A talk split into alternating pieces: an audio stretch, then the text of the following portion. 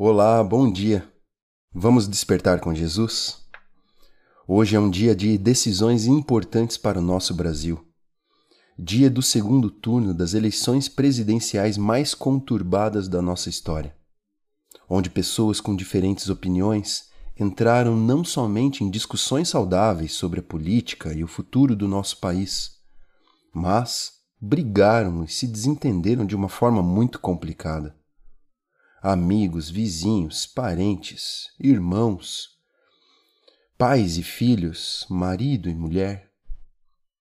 Pessoas que se amam se desentenderam de tal forma que há meses, semanas ou até mesmo alguns dias não se falam e nem olham mais nos olhos. Relacionamentos que foram rompidos é exatamente isso que o nosso inimigo quer. Um povo dividido, pois assim é mais fácil vencê-lo. Mas, em nome de Jesus, vamos dar a volta por cima. Vamos lutar não somente pelo nosso político de estimação, mas vamos lutar de verdade pelo amor incondicional, pela restauração dos nossos lares, pela união e unidade do nosso povo brasileiro. Vamos juntos continuar em intercessão pelo nosso Brasil, intensificando as orações por nossos governantes e por nossas famílias. Mesmo que, às vezes, pareça o contrário, Deus está no controle de tudo que acontece. Deus é fiel.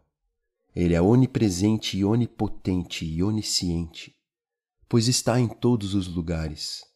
Ele pode todas as coisas e conhece o coração e a mente de cada um de nós.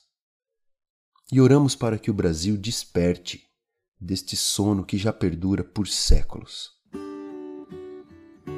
E o título do devocional de hoje é Deus está no controle de todas as coisas. E foi escrito pela Sandra, da equipe Despertar com Jesus. Na Bíblia, no livro de Ruth, capítulo 2, verso 20, diz o seguinte: Então Noemi disse à sua nora: Bendito seja do Senhor, que ainda não tem deixado a sua beneficência, nem para com os vivos, nem para com os mortos. Disse-lhe mais Noemi: Este homem é nosso parente chegado e um dentre nossos remidores. Embora a Ruth não reconhecesse a direção divina, Deus esteve com ela o tempo todo.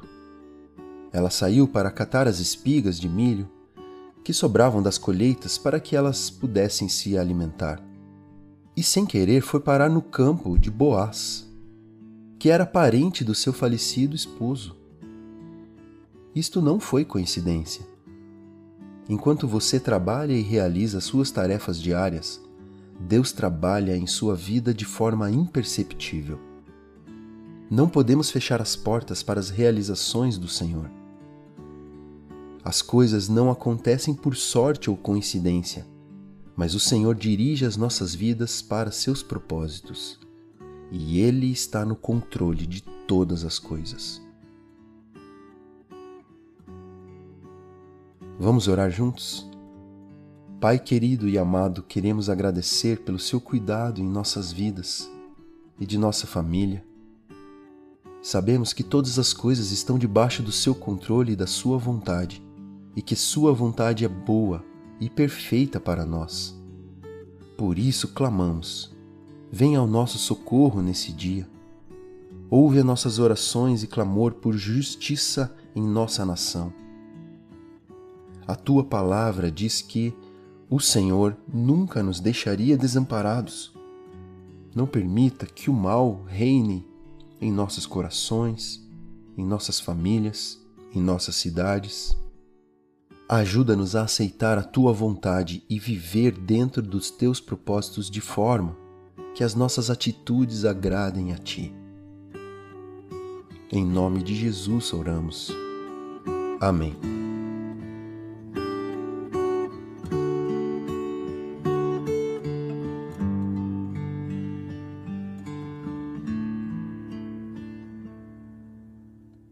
Desperte, Jesus está voltando.